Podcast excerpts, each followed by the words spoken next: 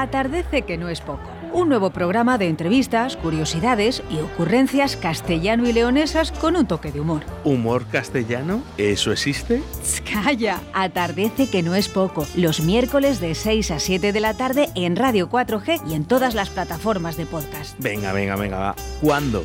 Los miércoles de 6 a 7 de la tarde. Atardece que no es poco. Presentado por Daniela Deva, Begoña Martín y Félix Muñiz. Bueno, bueno, lo escucharemos. A ver de qué va. Atardece que no es poco. Los miércoles de 18 a 19 horas en Radio 4G, 87.6 FM y 91.1 FM. Y a través de nuestra app Radio 4G Valladolid.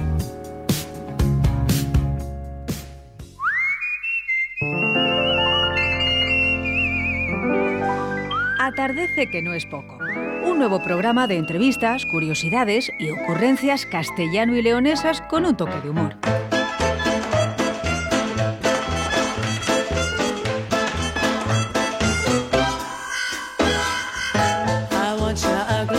Bienvenidos. Son las 6 de la tarde del 23 de marzo de 2022. Comienza Atardece, que no es poco.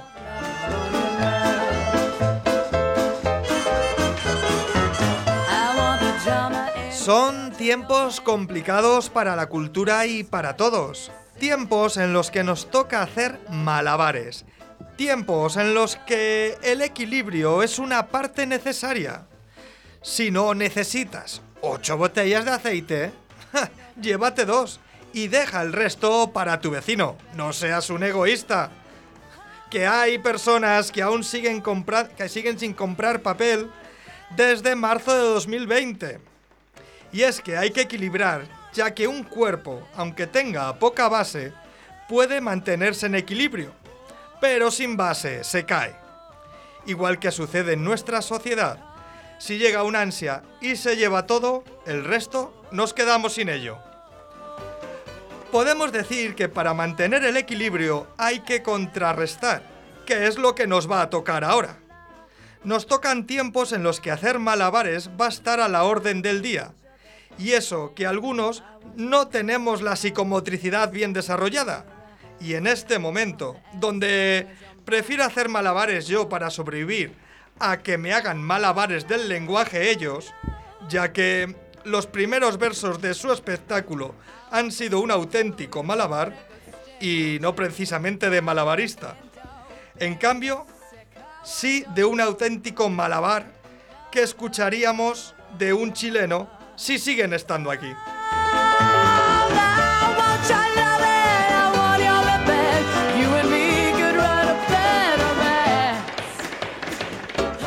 Y comenzamos. Buenas tardes, Bego. Buenas tardes, Félix. ¿Qué tal estás? Hola, buenas, por aquí muy bien. Buenas tardes, encantadísima. ¿Qué tal? ¿Cómo ha ido la semana? Bien, bueno, la semana completa y hoy en concreto vengo yo con una cosa que vengo dando vueltas, porque hay días internacionales y días mundiales de cosas casi todos los días. Ah, sí, sí, sí, sí. y sí. yo he descubierto hace poco que no es lo mismo el Día Internacional que el Día Mundial. Son cosas diferentes. Ah. Hoy, por ejemplo, es Día Internacional del Ascensor. ¿Qué me dices? ¿Del ascensor? Sí, Porras, hoy no lo he cogido. Hoy que estábamos de celebración mi ascensor no y yo. te tienes que llevar el ascensor. Para celebrarte tienes que subir tú al ascensor, no llevártelo. no tienes que cogerlo. Esta corrección lingüística tuya. Hombre, conozco días mundiales, días internacionales, pero no sabía, no sabía que había diferencia entre mundial e internacional. Sí, los, los dos eh, los, dan, los da la ONU, pero el Día Internacional es directamente desde la ONU y el Día Mundial es desde algún eh, departamento de, de la Organización Mundial de las Naciones. Me dejas alucinada. O sea, luego la rara soy yo buscando cosas. Eh, no sé en qué momento te ha dado por buscar eso. No, es que sí, es que es alucinante. O sea, eh, tú empiezas a mirando, pues, pues sin querer, de repente te da curiosidad, ves, Día Internacional del Ascensor, dices, voy a ver qué es esto. Y de repente se te abre un mundo. Es que hay días internacionales de cosas en general, por ejemplo, del agua, que ha sido el 22 de marzo. Claro, pero el agua lo entiendo, lo del ascensor no lo sé. Te- también te digo, si hay que celebrar, se celebra. Hombre, También te digo, eh, yo estoy con Bego, dices, el agua tiene su sentido, reivindicar un ascensor, esto quién lo crea, los que viven a partir del tercero. Claro, esto habría que saber por qué. Pero es que te voy a decir, hay días de cosas muy concretas, incluso más concretas que el ascensor. No os penséis, ¿eh? Porque, por ejemplo, tenemos un día mundial de la tortilla de patata. Pero es que eso es para ponerle un día mundial, perdóname. La tortilla de patata es la tortilla de patata. Eso sí, no voy a abrir el debate. Lo voy a decir, con o sin cebolla. No, calla, calla. Porque, pero mira, por ejemplo, más concreto todavía, el Día Internacional de la Tarta Selva Negra. O sea, ¿qué más? Bueno, bueno, perdóname, es que me tocas lo culinario y yo no pongo en eso, pero ¿cómo no se va a merecer la selva negra un día internacional, mundial y lo que haga falta? Estamos hablando de chocolate. Ahí, ahí sí, claro. Vamos a ver. Hombre, hay días internacionales para todo, pero no sabía yo tan específicos, porque, hombre, conozco pues el Día Mundial del Teatro, el Día de la Música. El 27 de marzo. eh, diferentes días, pero bueno. ¿Te que- gustan las cosas serias? Ya, pero es que lo del Día Mundial de la Tortilla, no sabía que había Día Mundial de la Tortilla Ah, de y de la pizza creo que hay, ahora sí, que me acuerdo. de la sí, sí. pizza ahí también, que es el día 9 de febrero. Jugar yo todo lo que sea comer, de verdad. Pero Bueno. es que te voy a decir, ahora que decías, por ejemplo, lo del Día Mundial del Teatro, que es el 27 de marzo, es que también tenemos el día 20 de marzo, que ha sido hace, ya ves, unos días, ha sido el Día Mundial del Teatro Infantil y Juvenil. Pero es que al día siguiente, el día 21 de marzo, es el Día Mundial de la Marioneta. ¿eh? Y luego ya, por rematar lo que son las artes escénicas, os voy a decir también que el día 29 de abril tenemos que celebrar el Día Internacional de la Danza. Me encanta celebrar cosas. Sí, sí. Me encanta. De Día Internacional, si te vale, yo no sé por qué me sé este dato, pero el 26 de febrero, si no recuerdo mal, ha sido el Día Mundial del Pistacho. Porque hay que re- reivindicar los pistachos. Luego, ¿por, por qué nos quedamos con información que realmente... No, no, no es útil, no lo sé. Hombre, te puede ayudar a ganar un trivial, eso piensa lo que puede venir bien. Eso sí, eso sí, o a ser muy original. Oye, a la hora de tener una cita, Claro. Claro, lo que pasa es que ahora se cita por las, o sea, tienes citas por las aplicaciones, entonces no sé cómo queda decirle a alguien, oye, que sé cuál es el Día Mundial del Pistacho.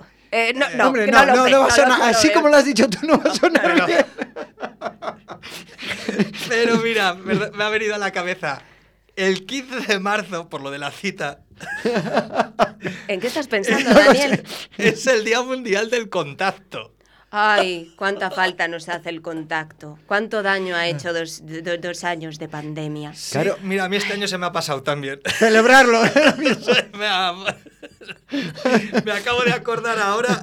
Hombre, esto a lo mejor lo que tú decías, para ligar puede funcionar, ¿no? Decir, oye, mira, es que hoy es el Día Mundial del Contacto. Ya, lo que pasa que no sé si es, si es por pena o por cumplir. Eh, no lo, No no lo sé, no lo sé, no lo estoy muy segura de este. Bueno, pues vamos a continuar que se nos va con los días, que si no tenemos... Hay más días internacionales y mundiales que días del año, por lo que estáis comentando. Sí, sí, hay, hay, yo creo que casi todos los días hay algo, pero es que hay días que hay una cosa, que se celebra solo una cosa, pero es que hay días, eh, creo recordar, por ejemplo, que era el 21, el 22 de marzo, se celebran, hay ocho cosas diferentes. Fíjate. Nada, Oye, nada. lo que nos cuenta Felipe... Oye, un día vamos a ir contigo por ahí. O sea, ¿te molestas en ver los días internacionales? ¿Lees la prensa escrita? Yo propongo que nos cambiemos de sección, que le veo muy puesto. Y, eh, y no, ya. No, no, tú la tuya la haces muy bien, no podría yo. Venga, vamos con el programa. ¿Qué tenemos para hoy, Bego, que se nos va Pues con los días mira, internacionales? hoy vamos a entrevistar a el gran Rufus. Tendremos que fue de, que lo presenta una chica muy maja y que lo intenta hacer súper bien. Eh, y yo creo que luego vamos a tener confusa difusión, porque tenemos aquí a Félix, por supuesto, y acabamos dando opciones para que disfruten en Me Entretengo, que no es poco. Venga, vamos a ello, que con tanto no podemos perder tiempo, que se nos va la hora enseguida. Hoy atardecemos con...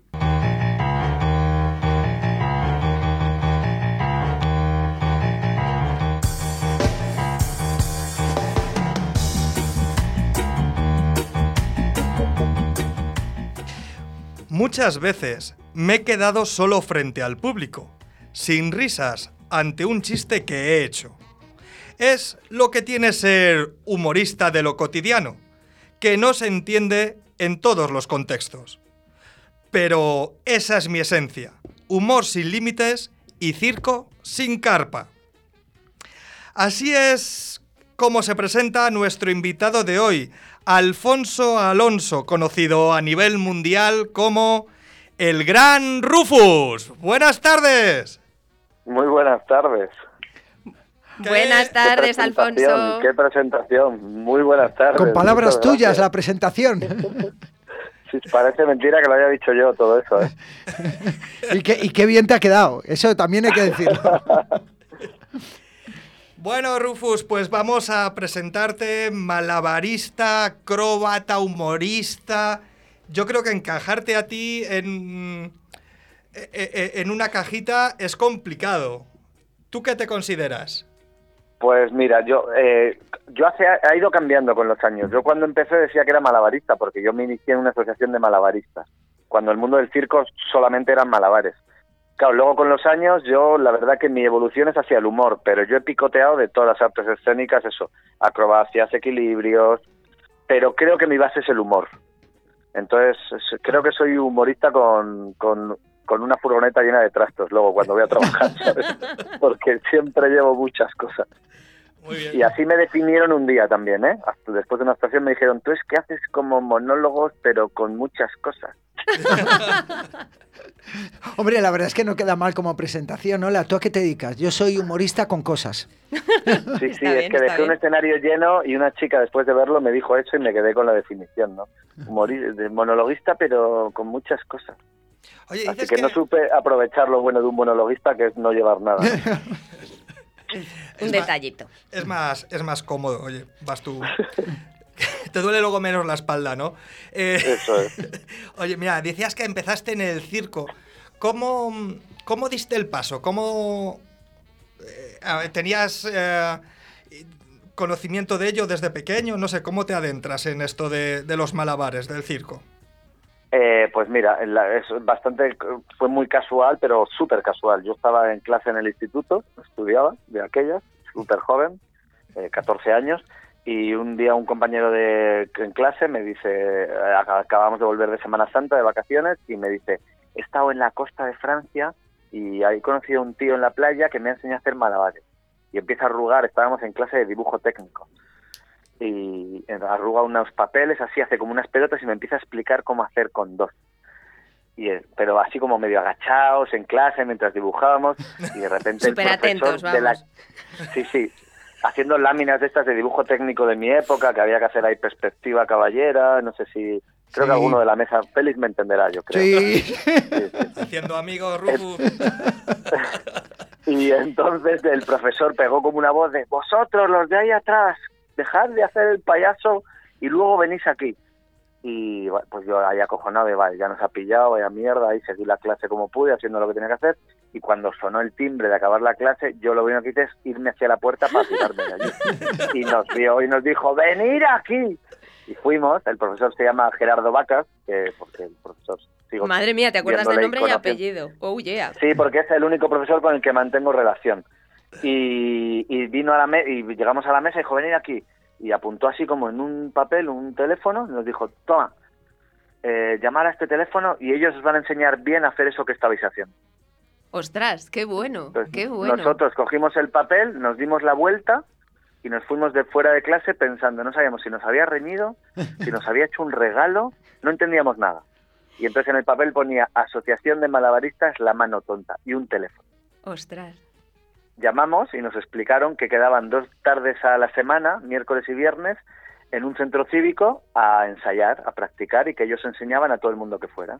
Y ahí fui con mi amigo Dani, con el que compartía clase, y ahí fue mi descubrimiento y mi gran agradecimiento a este profesor, a Gerardo Vacas.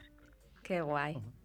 Sí, es que además, claro, cuando, cuando nos iniciábamos en estos mundos, en esas épocas, que no vamos a dar datos eh, de años, pero es verdad que había mucho colectivo trabajando, diferentes asociaciones que te podías acercar y que además tenían bastante vinculación con los jóvenes. Eh, esa, esa parte eh, se ha perdido, se mantiene de alguna forma. ¿Tú crees que ahora la gente joven tiene acceso a este tipo de, propuestas eh, de ocio, de divertimento? Simplemente, no hace falta que luego se dediquen a ello de forma profesional, vamos.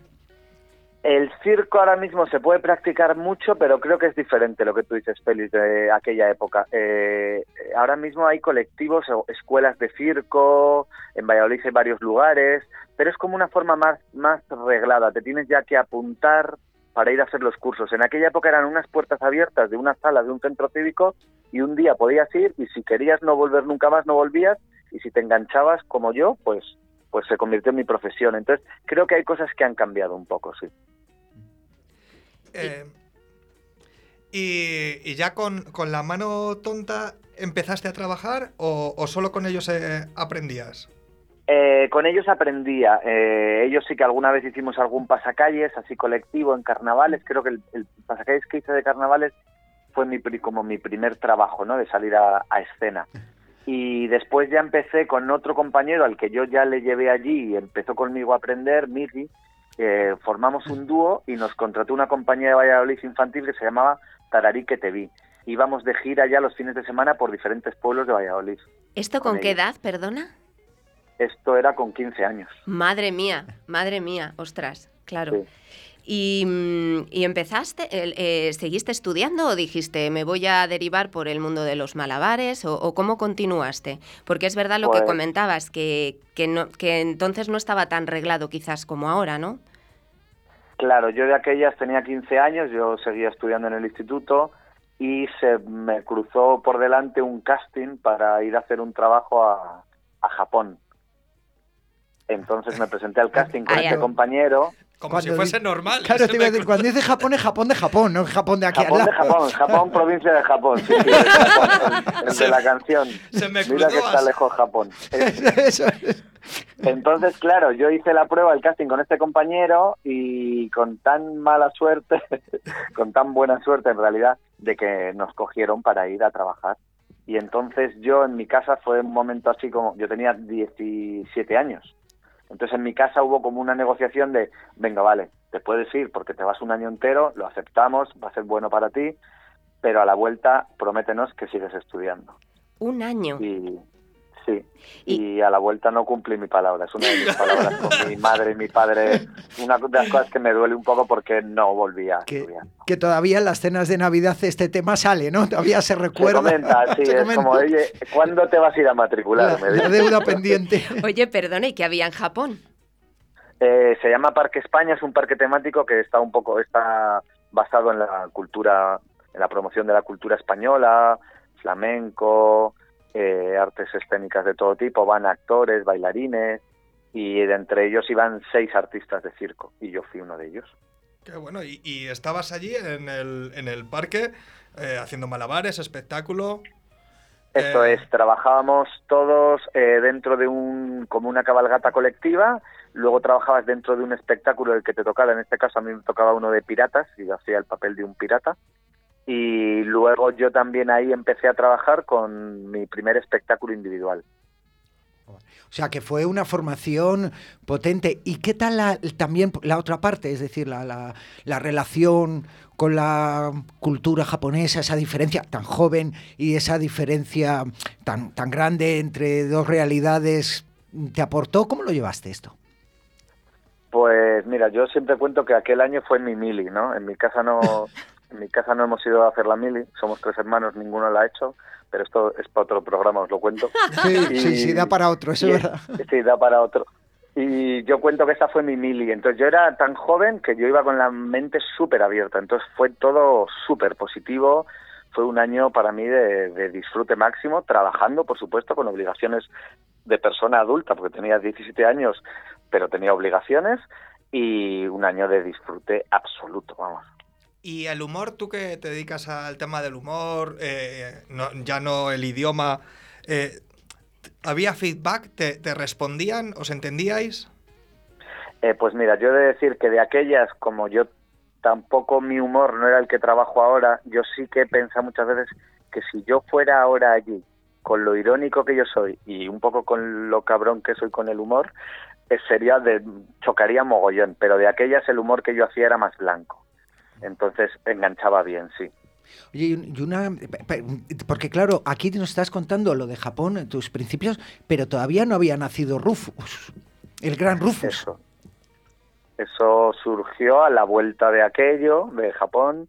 Eh, yo empecé a trabajar con diferentes compañías de teatro y, y una de ellas fue, fue Azar Teatro de Valladolid. Y en un, en un varieté que ellos hacían dentro de un espectáculo, que propusieron hacer, pues había, tenía que hacer yo una intervención de nada, de cinco minutos, un numerito. Y ahí es donde nació el personaje del Gran Rufus.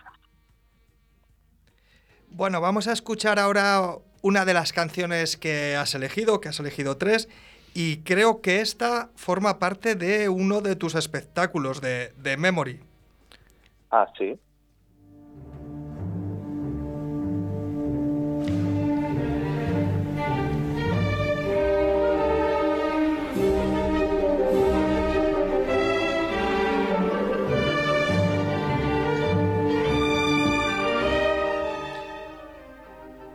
Que como bien decía Félix, es cuando empiezas a crear a Rufus, eh, cuando creas espectáculos de, bueno, eh, em, iba a decir de forma individual, pero bueno, a, veces como en Pinkin Pad mm, vais más de uno en, escena.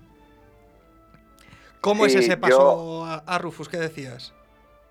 Pues mira, el, eh, era como un poco una necesidad también, ¿no? Porque yo ya, ya empecé a meterme en el mundo del humor, la parte de espectáculos participativos con el público y entonces tenía necesidad como de hacer cosas solo porque yo venía de trabajar con otros compañeros malabaristas.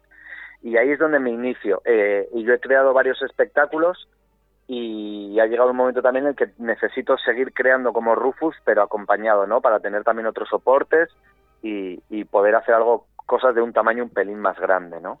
Entonces, por eso también ha surgido de esta canción que escucháis, el espectáculo Memory, que lo hago junto a mi compañera Ana Hernández Sánchez, y bueno, que es como la última creación que hemos hecho para trabajar también con orquesta sinfónica. Claro, te iba a preguntar sobre eso, porque este es un trabajo eh, muy especial. Eh, tú, la mayor parte de tus espectáculos son de calle, eh, aunque también trabajas en sala, y este en concreto eh, lo estás trabajando en un auditorio con una orquesta. Cuéntanos un poco el desarrollo de este espectáculo. Pues eso es, pues como lo que os decía, yo también tengo una necesidad artística como de ir creciendo, ir evolucionando e ir haciendo cosas diferentes. Y por eso se presentó en mi vida Ana Hernández, ya me presentó, ya me propuso una propuesta anterior, otro espectáculo que se llama Suena el Circo, que llevamos varios años haciendo, y también es para trabajar con orquestas sinfónicas que hemos estado haciéndolo con pues desde la, Orquesta Sinfónica de Castilla y León, la de Sevilla, hemos trabajado Tenerife, un montón de orquestas y este es el nuevo formato que es para trabajar con orquestas y aquí ahora mismo estoy en Oviedo haciendo la versión sinfónica. Y claro, para mí es un cambio de registro absoluto. En este espectáculo yo no hablo, trabajo a mis espaldas con 50 músicos, que alucino cómo suena en directo, que a veces me quedo embobado y es, es para mí es un poco como un sueño cumplido. O sea, cuando dices que te que creas Rufus para trabajar a lo grande, vas en serio. bueno, eh, os digo, a los 50 músicos detrás no les pago yo, ya os lo digo. Porque una de las cosas que más definen al, gran Rufus, a ese personaje, eh, cuando tú nos, nos eh, cuentas incluso en tu biografía, es el humor o el tipo de humor que usa, ¿no? ese humor sin límites. En este espectáculo además no tienes la palabra, pero en otros espectáculos sí que juegas mucho con el humor de la palabra, el humor de lo cotidiano, de lo absurdo. Sí, yo digo que siempre lo he dicho, ¿eh? que mi fuerte es el humor y es mucho la improvisación hablada es que es algo que en mi casa siempre se ha dicho que, siempre he tenido, como de mi madre siempre me ha dicho, siempre, siempre tienes la última palabra, como siempre tienes algo más que decir. Y yo en directo juego mucho a eso, ¿no? A improvisar hablando y un humor, pues bueno, eh, muy absurdo por muchos momentos y muy irónico también. Sí, porque además eres un gran defensor del humor castellano, ¿no? Yo la verdad que sí, y por eso vosotros tenéis ahí una frase en la publicidad del programa que la primera vez que la escuché dije, ay, no me gusta, porque es verdad que el humor castellano existe, y tenemos humor, y es verdad que es un humor muy diferente al de otros lugares, y es un humor seco, es un humor directísimo, la verdad, porque en, en Castilla si algo hacemos para reírnos, si somos 10 hay que reírse de uno, y al que le toca le tocó. Esto es así, y esto es así. Lo bueno es que se va rotando y le va a ir tocando cada vez a uno. Pero siempre hay que reírse de alguien. Y, nos queremos, ¿eh? Nos queremos. Sí, nosotros nos, preguntamos si existe, no decimos que no, nos preguntamos si existe. Eh, Oye, una cosa, en el espectáculo de Memory habláis de Edward Elgar, un compositor, y es algo biográfico, ¿no? Pero, por ejemplo, en Picking Pad, que es otro de tus espectáculos, o en Al fin y al cabo, eh, como que tratáis algo así como, o tratas algo como social. Siempre tienes ahí un ápice de, de social, de una realidad que quieres mostrar, ¿no? Sí, eso es, eso es verdad. En mis composiciones más individuales siempre hay un toque social y un toque reivindicativo eh, que está siempre disfrazado desde el humor. En al fin y al cabo reivindicaba el tema de la vivienda y es un espectáculo que ya tiene varios años, pero sigue de actualidad total, porque hablaba un poco sobre la crisis de la vivienda y lo difícil que es acceder a tener una vivienda digna, ¿no? De ahí, pues, el, el vestuario que yo utilizo en ese espectáculo es un vestuario de traje y pantalón como elegante, pero hecho con, con bayetas del polvo de toda la vida.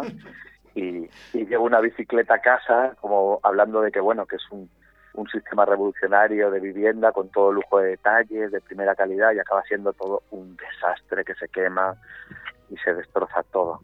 Y en Pink Impact, pues me lo llevo a otro terreno sobre dos músicos eh, perdedores que, que, como ya están pasados de moda, que están anticuados, se tienen que volver a reivindicar en escena incorporando diferentes cosas para que su público siga enganchado a ellos. Entonces se reciclan en artistas de circo. Hablabas de ese traje hecho con, con bayetas del polvo, que es, que es, genial. Y, pero en tus espectáculos la estética es muy importante y de hecho tú cuentas que en, en, tu página web creo que es que incluso creas desde, desde, mm, desde algo estético, desde una foto, desde una imagen, ¿no? Y a partir de ahí generas el espectáculo. Sí, yo, yo soy un poco tiquismiquis para esto y, y mis creaciones son muy estéticas. Es decir, yo eh, os cuento, yo el espectáculo al fin y al cabo lo creé, eh, bien, habéis visto ya el vestuario, este, os comento, algunos lo conocéis, eh, empezó de ahí. Yo me imaginé un día a alguien vestido con un traje elegante, pero hecho con varitas del polo, es decir, ser elegante cutre. Entonces yo se me pasó esa imagen por la cabeza y dije, hostia, voy a por eso. Y después ya surgió lo de la bicicleta casa, una bicicleta que tenga todos los complementos de una casa, pero al final es una bicicleta. Oye, es un loft, eh, perdona. Eso ahora es un loft, ya está cotizadísimo. Es, es, o, o, una autocaravana que tan de moda están al final. Por eso yo parto, yo tengo imágenes en la cabeza y es a partir de eso. Eh, el Pink Impact se surgió también a partir de la idea de, de un, una persona, un, un hombre en este caso, vestido elegante pero con un traje rosa y con pelo largo suelto. Era como, como contrapuntos, ¿no? Como cosas que no son habituales. Y a partir de ahí es cuando le empiezo ya a, a acoplar cosas, a se me va la olla y digo, ¿y si se lanza por una rampa en patines y se queda pegado con un traje de velcro? Esto, esto yo creo que era una cosa que tenías tú ahí desde pequeño, que quisiste decir, ahí voy, el espectáculo es mío y lo meto. Porque es una gamberrada, ¿eh? Sí, esto sí. es una cosa que yo me planteé hace mogollón de años, luego lo paré en mi cabeza y dije, mira, esto no, no, tiene, no, no tiene sentido. Y luego ya me calenté, os voy a decir, compré el aparato, el hinchable, a un tío que lo vendía. Claro, estamos hablando, si para podía... que la gente sepa un poco, de un hinchable como los que se ven cuando hacen parques infantiles, de un hinchable que es como sí, un, un muro. Hinchable, Sí, si algunos se acordarán de Humor Amarillo, en Humor Amarillo utilizaban este hinchable. o el Gran Prix, que es sí, una sí. gran pared y es todo velcro. Entonces, claro, yo lo compré sin saber si me iba a valer o no. Entonces, yo el día que fui a cargarlo con la furgoneta, que se lo acababa de pagar allí al que me lo vendía, dije, ¿dónde voy yo ahora?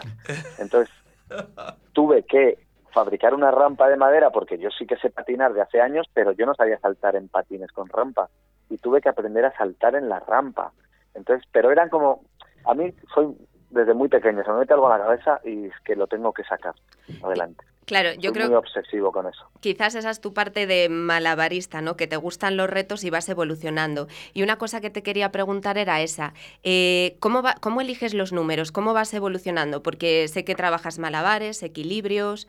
Eh, ¿Cómo decides qué va a ir en cada, en cada espectáculo? Y también sé además que, que vas eso creciendo, que cada vez como que te pones un reto mayor. Pues mira, yo la verdad que técnicamente dentro del mundo del circo, de los malabares y de los equilibrios, no soy súper especialista en ningún objeto, pero desde siempre he picoteado en todos. Y Entonces, hablas, hablas mucho. Sí, y hablo mucho, sí, eso es verdad. Entonces disimulo, disimulo bien. Entonces lo que intento en cada espectáculo es meter técnicas nuevas. Y me gusta mucho el tener el reto de que lo que ya he utilizado un espectáculo, no meterlo en el siguiente. Entonces, ¿qué tengo que hacer? Pues o, o, ponerme las pilas con un nuevo elemento de equilibrio o practicar cositas que sabía pero que las tenía ahí paradas, ¿no? Entonces, esa es un poco la forma, por motivación personal, sobre todo. Eh, Rufus, en internet te podemos encontrar en elgranrufus.com en la web o, o el Gran Punto Rufus es, en pun- punto es, perdón, punto es. O, o en el Gran Rufus en, en Instagram. Pero para verte en carne y hueso, para verte volar y Espera, espera, espera, que te quiero decir una cosa. Eh, tengo el Instagram, lo habréis mirado, pero nunca lo he usado, no lo he abierto nunca. Tengo- favor, lo que utilizo es el... Sí, todo el mundo me dice, pero yo he entrado y está como siempre, digo, es que no lo he usado nunca. Solo uso el Facebook, es la única red social que Eh, te voy a decir una cosa, se te ve la edad por todos los lados, ¿eh? Modernízate un poquito. bueno, pues en el Gran Rufus No. en, en Facebook. Pero en carne y hueso, ¿dónde te podemos ver eh, próximamente? Pues mira, próximamente el sábado, eh, mira, el sábado actúo en Valladolid. Es una Ah. muy buena invitación. Además, me encantaría que fuera todo Valladolid entero a verlo. ¿A dónde, Eh, ¿dónde estás? eh, actúo en La Molinera, el, el centro social ocupado que está en la antigua fábrica de harinas. Ajá, sí. Y, y estaría allí presentando el concierto del grupo Los Seis Cafés de Valladolid. Y bueno, es un, es un gran momento para llenar el lugar y, y que no lo quieran vaciar. Muy bien. Ahí, y, y, bueno, eso pa- para los que estén en Valladolid el, el sábado, fantástico. Me parece una muy buena opción. ¿A qué hora es el concierto? Que esto no nos lo has dicho. El concierto es a las nueve, empieza. Ajá. Perfecto. ¿Y, y tienes Así algo? que yo estaré presentándolo y amenizando el descanso. Ahí, ahí estáis invitados y yo creo que vamos a pasar un muy buen rato. Acercarse. Hombre, Sí. contigo sí, los que te hemos visto sabemos que, que un buen rato eh, vamos a pasar. Oye, eh, Rufus, no sé si nos quieres contar algo más, si tienes algún bolo por Castilla y León cercano que nos quieras contar. Pues mira, lo próximamente la verdad que no, lo siguiente que tengo trabajo Vitoria y Pamplona y Castilla yo creo que empezarán a llegar ahora, me imagino las actuaciones a partir de mayo y así. Si es que Así que de momento estamos arrancando temporada. tenemos unos artistas eh, eh, internacionales, interprovinciales. eh, Intergeneracionales. tenemos- De todo. Bueno, los que estén en Valladolid te pueden ver el sábado, se pueden acercar a, a la molinera a verte. Y yo me encantaría estar hablando contigo toda la tarde, eh, Rufus, pero, pero hasta aquí. Tenemos que seguir con, con el programa. Eh, nos vamos a ir con el Naan, que es lo- una canción que nos has pedido para terminar Sí. la entrevista. Y, y nada, para decirte que muchas gracias, que esta es tu casa, que aquí puedes venir a atardecer cuando quieras, atardecer con nosotros. Cuando Será un placer, la verdad. vuelvas o presentarnos algún espectáculo, lo que quieras. Pues nada, por mi parte, muchas gracias y, y nada, que vaya todo bien por, por Asturias. Muy bien, muchísimas gracias y ha sido un verdadero placer. Un besito, chao, chao. Un besazo. Cuidados mucho, chao.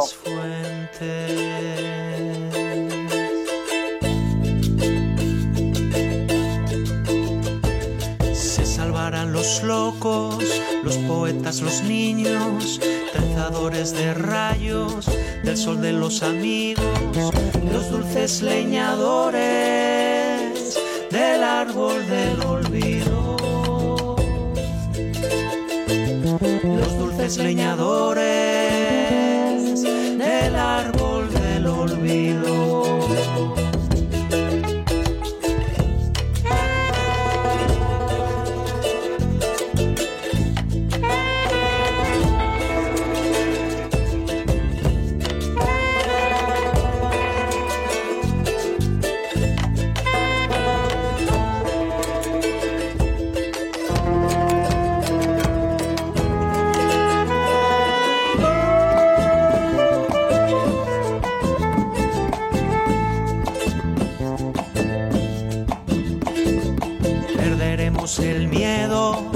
Quizás ya para siempre. Anda, que hemos despedido a Rufus, nos invita él a, a- a verle el sábado y, y no le hemos invitado nosotros a ir a cenar con nosotros. Ay, es verdad, al Fusion, pero no pasa nada, porque ahora hablen de jueves a domingo. ¡Ah! Así que nada, podemos, podemos todavía invitarle. Nos podemos acercar ahí a Raval de Portillo. Pues nada, iremos mañana al restaurante Fusion en Arrabal de Portillo. Claro, y si queremos em, llevarnos la comidita, pues podemos avisarles antes llamándoles al 983 55 70 51. Allí nos vemos. Cerremos las ventanas si todo sigue igual. ha servido de nada. Sigue igual, no ha servido de nada.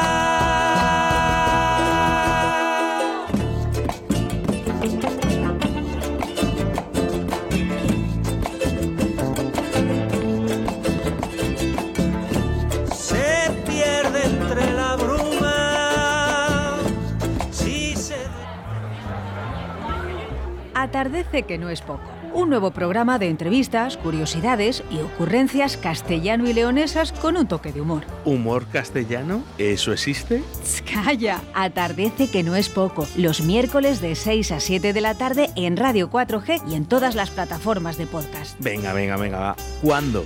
Los miércoles de 6 a 7 de la tarde. Atardece que no es poco. Presentado por Daniela Deva, Begoña Martín y Félix Muñiz. Bueno, bueno, lo escucharemos. A ver de qué va. Atardece que no es poco. Los miércoles de 18 a 19 horas en Radio 4G, 87.6 FM y 91.1 FM. Y a través de nuestra app Radio 4G Valladolid.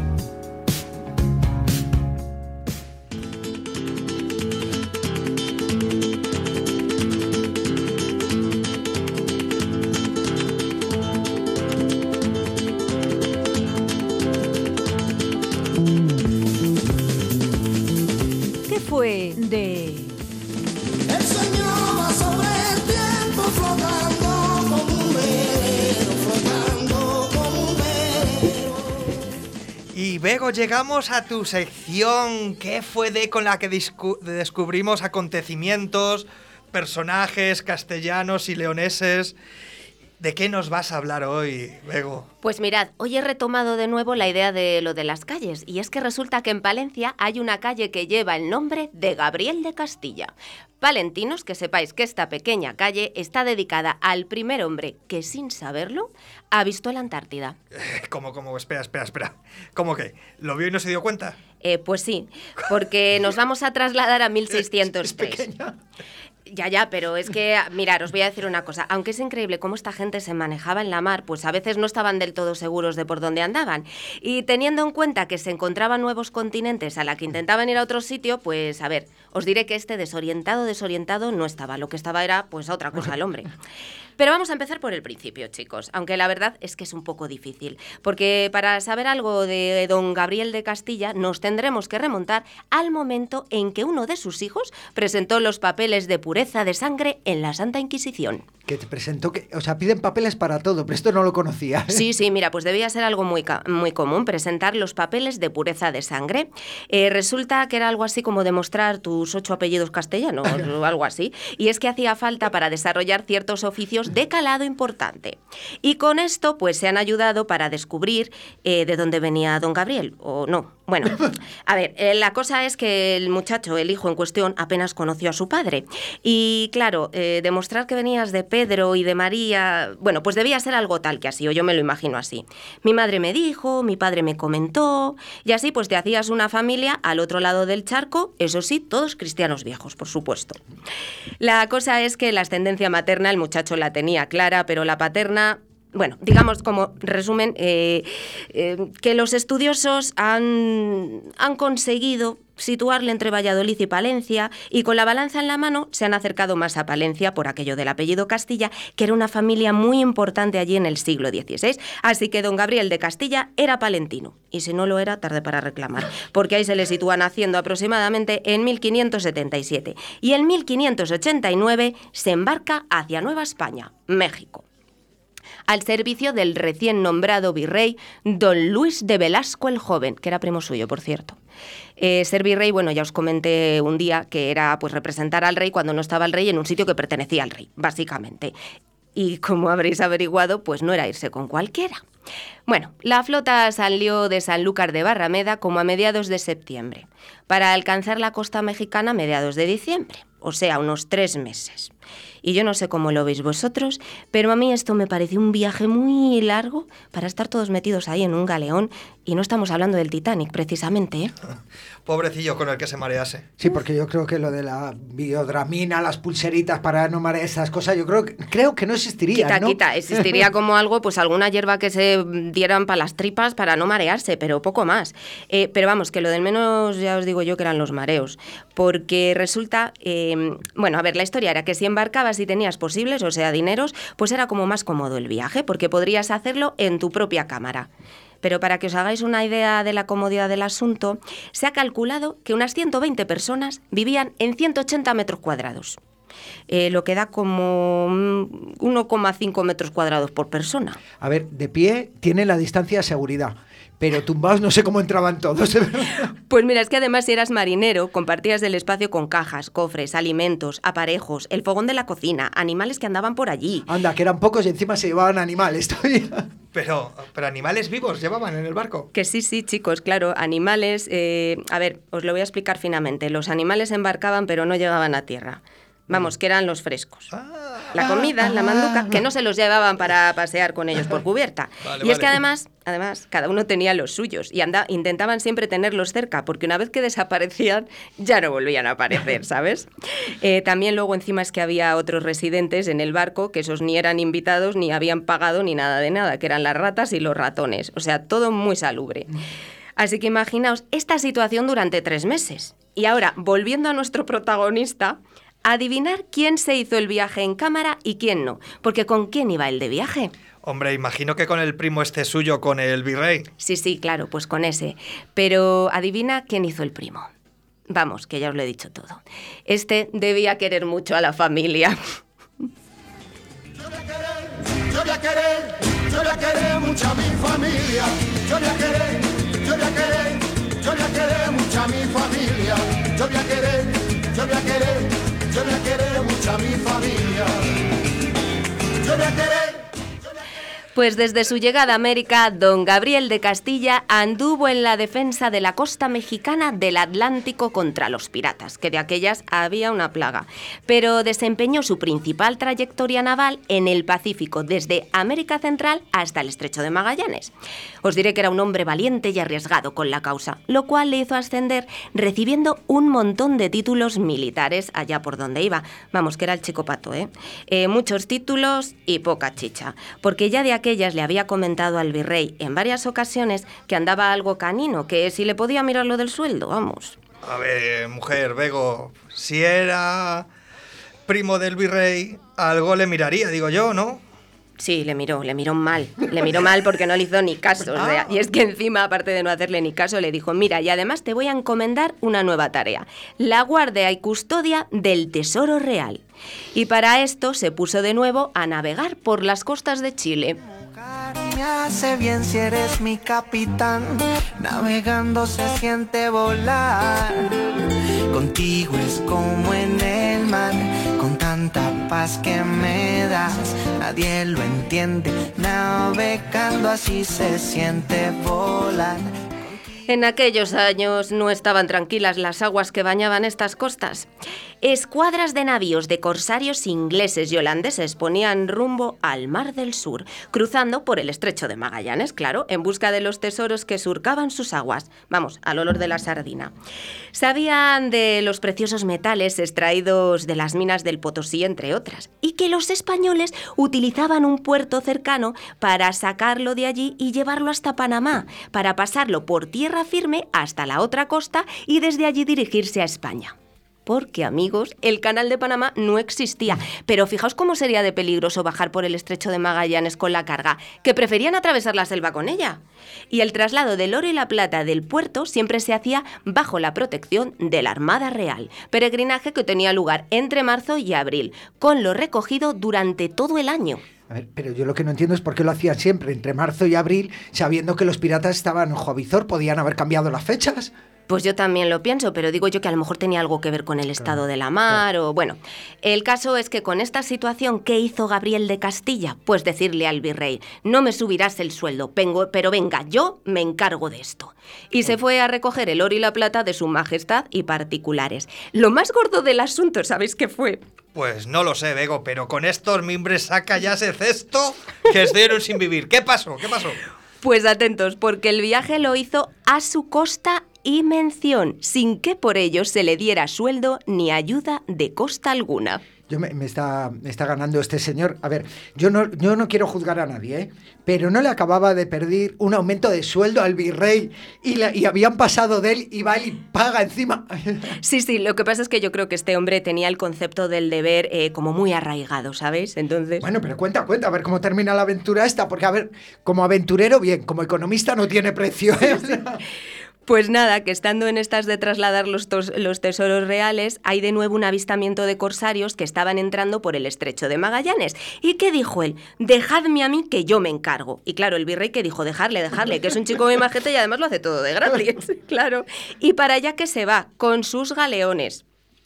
Un montón de tiempo que estuvieron a ver si veían a los piratas, alimentándose con una especie de pan que de aquellas lo llamaban bizcocho, agua, vino, navegando de un lado a otro eh, apenas sin descanso. Pues en una de estas, eh, la que bajaba el estrecho de Magallanes, allá por 1603, pues que se le fue un poco el navío.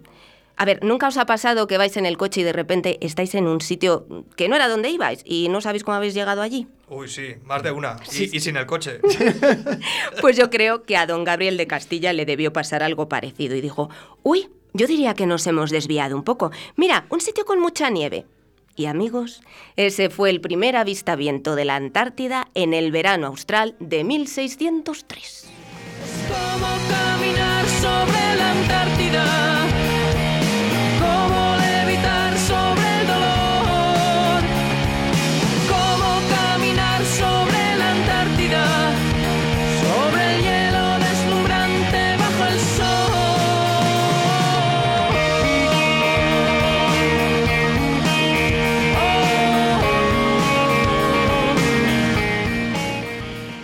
Vamos, que no se dio ni cuenta, que estaba él con sus cosas de proteger la costa chilena y se fue para arriba otra vez y lo dejó pasar. Tanto que el hombre pues continuó con su vida, se casó y Félix pasó muchas penurias económicas. a ver.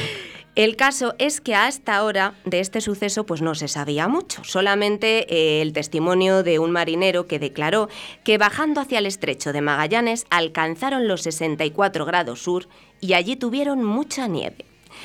En fin, hoy don Gabriel de Castilla ha ido cobrando entidad al ser considerado por varios estudiosos como el descubridor del continente antártico. Ah, y una cosa además, el refugio que el ejército español colocó allí en 1988 en la isla Decepción, al norte del continente antártico, lleva su nombre. Y por supuesto, una calle de Palencia.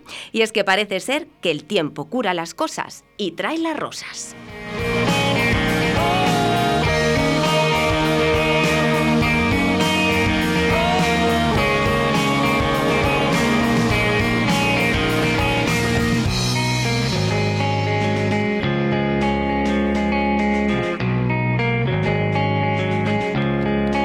Lo que nos enseñas, Bego, la verdad, la de cosas que aprendemos contigo, si es que no sabíamos que teníamos tanto en Castilla y León, de verdad, tanta gente. Es que es muy grande la comunidad. Ya te digo. Ya ha vivido mucha gente, Mucha gente todo el rato. Sí, sí, yo de la Antártida, esto que has contado, la verdad que me has pillado de, de, de nuevas. Ya, don Gabriel creo que también. Y lo más alucinante es que sabemos que, en- que en 1600 ya estaba un señor pidiendo aumentos de sueldo. Eso me encanta. bueno, es que el pobre lo trataron fatal, ¿eh? también lo tengo que decir. Ah, Bueno, pues nada, oye, que muchas gracias, a ver qué nos trae la semana que viene y nosotros nos vamos a la confusa difusión. Confusa difusión.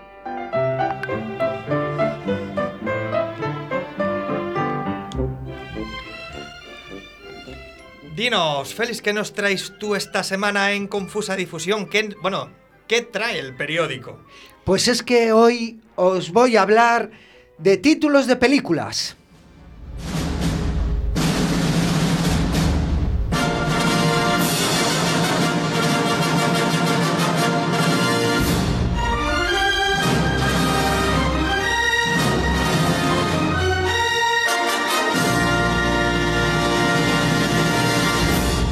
Se os ha quedado cara de susto. No, sé que mi sección va de periódicos y que se llama Confusa Difusión. Pero es que hay titulares de los periódicos que parecen de verdad que están sacados de una programación de, de la televisión. Veréis. Os voy a proponer un juego. A ver, Mira, dinos. Yo os voy a decir un titular de un periódico y vosotros me tenéis que decir qué género fílmico es. ¿A qué, a qué os suena esa película? Qué nervios, venga, va. Por ejemplo, yo os digo Pasarela de la Discordia. Na, na, na, na, na, na, na, na, na, na, na, na, na, na, na, na, na, na. Oh, yeah. Pero, pero eso es titular o, o- o- o título de película de tarde. No, no, esto es un titular que pone, pero no me digas que si te dicen esto lo vas a ver el sábado, te lo crees. Hombre, yo ya me imagino, me imagino un telefilm de estos de pasarela de, de una Modelos chica- tirándose de los pelos. Claro. Lo siento, pero es que y lo que veo se así. encierran, ahí enganchan la silla y no puede salir. Pues mira, a ver qué- a qué os suena este otro. Donde dije marzo, digo año. Toma ya. Donde dije marzo, digo año. Esto es un titular, pero esto sería un título de película de comedia alocada, además. Ostras. Aterriza como puedas, algo así. Sí, sí, sería. sí, sí, sí, muy loco, muy loco. Y tenemos, por ejemplo, La pasión regresa a los pueblos. Toma. Bueno. Oye, yo os voy a decir una cosa, lo de los dos rombos yo no lo he vivido, me lo han contado, pero está la pasión regresa al pueblo. Pueblo, ¿eh? Suena, estás de- como de antes, de clasificado ese, ¿no? Que había un clasificado ese. No. Sí, ah, bueno, a mí me suena un poco más a, a- a que alguien vuelve al pueblo. Ay, qué blanco eres, hijo, de verdad. Eh, Hay un matrimonio por ahí que se deshace por la llegada de él o de ella. Y, y- y ¿Te la encierra, la manda un mail que se vaya a otro lado. Eh, ¿Tú has, visto, tú has visto mucha sobremesa Yo- de, de- de película. Y tengo una que Seguro que hay una cuna en esa película. Hay hay cuna. una cuna. Y esta que a mí me suena a cine intelectual europeo, que es Europa ya sabe qué quiere ser de mayor. Oh, pero esa es hasta tierna. Sí, a mí me suena Sí. como a, a película de, de entreguerras, de, de, de, mm, posguerra de la Segunda Guerra Mundial, ¿no? Algo así. un Pues yo me imagino a un adolescente huyendo de su casa porque quiere triunfar en el mundo de los musicales y entonces se va a Londres ella sola y... Que se llama Europa, la adolescente, claro. sí. Podría ser, podría ser. Oye. Claro, porque los padres no la dejaban. Claro, Bueno, claro. Y para que veáis que hay de todo, tenemos hasta, hasta mm, eh, mm, de estos que son de, de- de emoción, ¿no? De- por ejemplo, tenemos seis barrios sin jurado. Chun, Mm, chun. ¿Verdad? Eso, eso sí que es un, un thriller, eso Sí, es de- además algo- jurídico. Esto es de... de- de- Sí, de- sí, o sea, Rollo el informe pelícano o algo así. Sí, o 12 hombres sin piedad, ¿verdad? Seis barrios sin jurado. ¿Sabes? La- las calles vacías, lo- eh, la gente caminando, eh, algo oscuro. me sí, sí, sí, sí. Y luego, cosas que suenan pues un poco más, quizás histórica me parecería a mí esta. A ver qué os parece a vosotros. Cirujanos del arte sacro. Bueno, Toma ya. bueno, ahí hay robos, Ay, sí, ¿verdad? hay, hay asesinatos. Sí, Bueno, sí, bueno. sí. Esto es Eh, como un código da Vinci Sí. en versión Castilla y León. Sí, sí, Carreras de coches, eh, persecuciones. Yo quiero ver esa película. Oye, si no lo han hecho, lo hacemos nosotros, que lo tenemos súper claro. Hombre, es que además lo da- Mira, tú te encuentras así en una cartelera de un cine. La niña de latillo y ojos acobardados. ¡Ay, madre! Oy, oy, oy, oy, oy. Esto es la Steven niña- Spielberg. Esto es Steven Spielberg, no me digas que no. Hoy la niña es mala. Sí, sí, sí, sí. La niña es mala. En esa película, vamos. Ya luego lo que lleven. Claro, es que, que llevan el latillo. Uy, qué mal rollo me ha entrado, Dani. A ver, quita, Claro, quita. ¿Y los luego- ojos? Ahora te iba a decir, ahora que lo ha dicho, yo he pensado que era la niña del latillo y ojos acobardados era la misma. Que era una niña con un atillo, entonces me daba como un- una cosa más eso, Steven Spielberg, ¿no? Pero claro, ahora que lo ha dicho Dani, espera, que puede ser la niña del latillo, por un lado, y ojos acobardados por otro, que la tienen intimidada. Eso es de terror, eso es como It, que es un payaso con un globo, pues muy guay, muy divertido, pero mira el payaso lo que hace en It. Pues esta la niña de latillo es lo mismo. Quita, quita. A mí no me- no- Uy, se me acaba de venir, este es cine japonés. Lo acabo de ver clarísimo. Esto es cine japonés. Esta otra... De los del pozo, de los de Rin, hicieron la niña de latillo. La niña del latillo y ojos acobardados. Es, Ese subtítulo no lo pides. Y, a ver, os voy a decir otro que a mí me suena a mm, cine, mira, hablábamos de cine japonés, este sería como de juvenil, de estudiantes estadounidenses, ¿no? Que es Preparadas para su sueño. ¿Qué os Prepara- sugiere esto? Jobar de Preparadas para su sueño. natación sincronizada. No sé Esther por qué. Williams, Te lo juro, te lo juro, o sea... eh, No sé, o gimnasia rítmica, me ha dado ese rollo. preparadas para su sueño. Es como, a mí me pegaba eso como de, de estudiantes, como de estudiantes eh, estadounidenses, ¿no? Preparadas para su sueño. ¿eh? Tenemos, por ejemplo, también, para cerrar, quiero cerrar con este, que es Una Virgen para el Perdón. Adiós. No Toma tengo ya. nada que decir. Chimpún. Oye, haces unos cierres. Con esto, muchas gracias. Sigue leyendo titulares con esta imaginación que tienes. A ver qué nos trae la semana que No, viene. no, esto me lo dan ellos, yo no tengo que hacer mucho. Y Pero bueno, bueno, bueno, bueno, qué placer escucharos en Radio 4G. Un besazo enorme para los tres. Espero que os vaya muy bien. Soy Acid Alice, vuestro amigo Johnny de, de la Taberna Calderón. Ya sabéis, un besito. Pero bueno. bueno, Johnny eh, o, o Ácida, como, eh, muchas gracias. Eh, Qué bueno escuchar a gente buena. Un besito muy grande.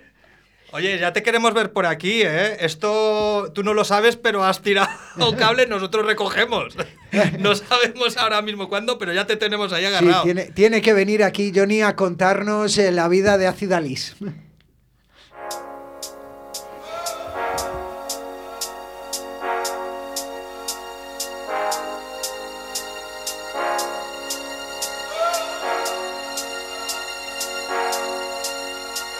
entretengo, que no es poco. Pues llegamos a nuestra agenda cultural de semana en semana y empecemos. León Félix, ¿qué podemos hacer esta semana en León? En León, pues mira, si estamos el viernes 25 a las 8 de la tarde, estamos por Valencia de Don Juan, nos podemos acercar al Salón de Actos de la Casa de Cultura para ver la loca historia de la literatura de Teatro de Poniente. Y si estamos en Astorga el sábado 26, después de ver el Museo del Chocolate, a las ocho y media, nos acercamos ahí al Teatro Guillón para poder ver Inquietante, de Bambalú a Teatro. En Palencia, Bego.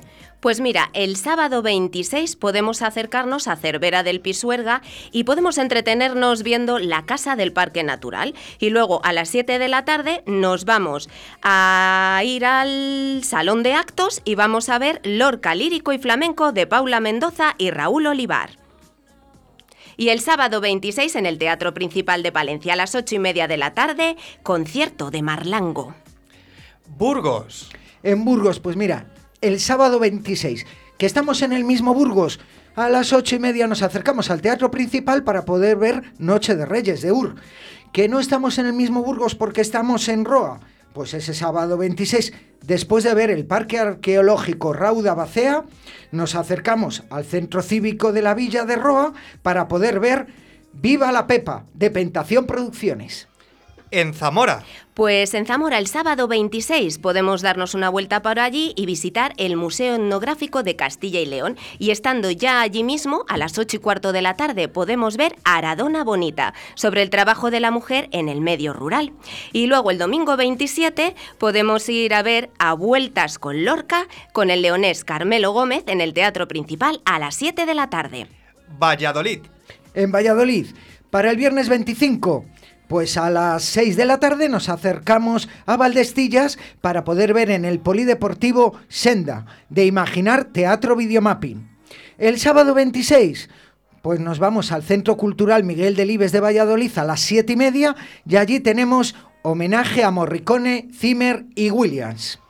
Y el domingo 27, una escapada a Medina del Campo para ver el castillo y comer unas salchichas al vino verdejo, eso es obligatorio, y luego a las 8 nos vamos al auditorio municipal para poder ver andanzas de don Cristóbal Pulichinela, de Nau de Amores.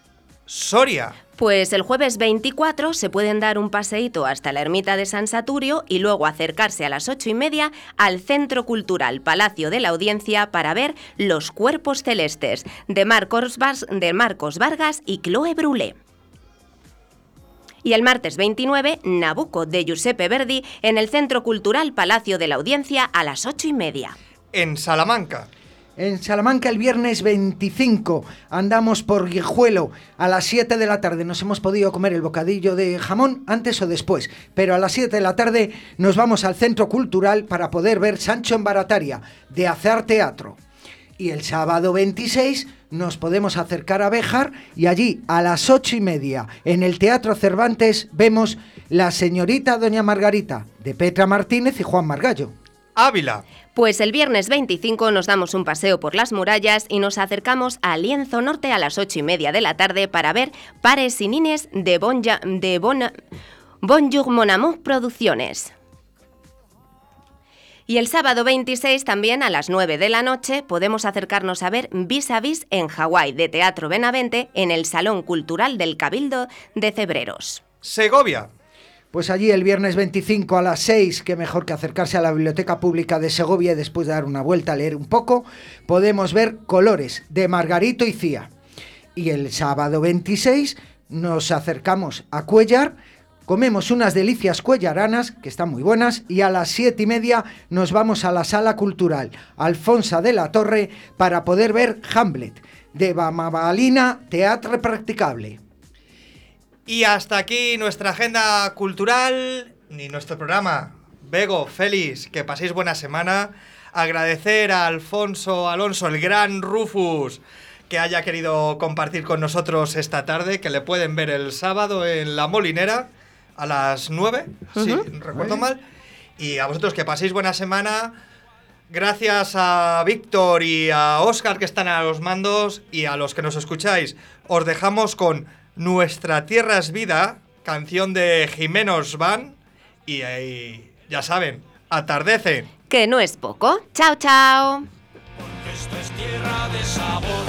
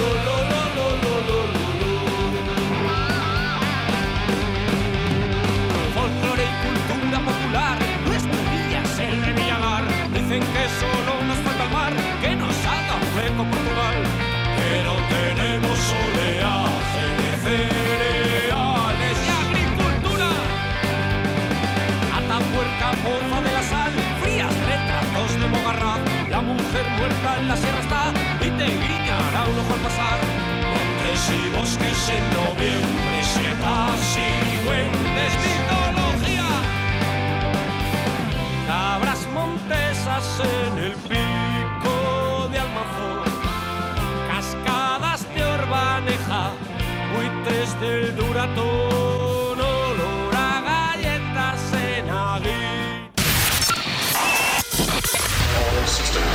Radio 4G. Sé diferente.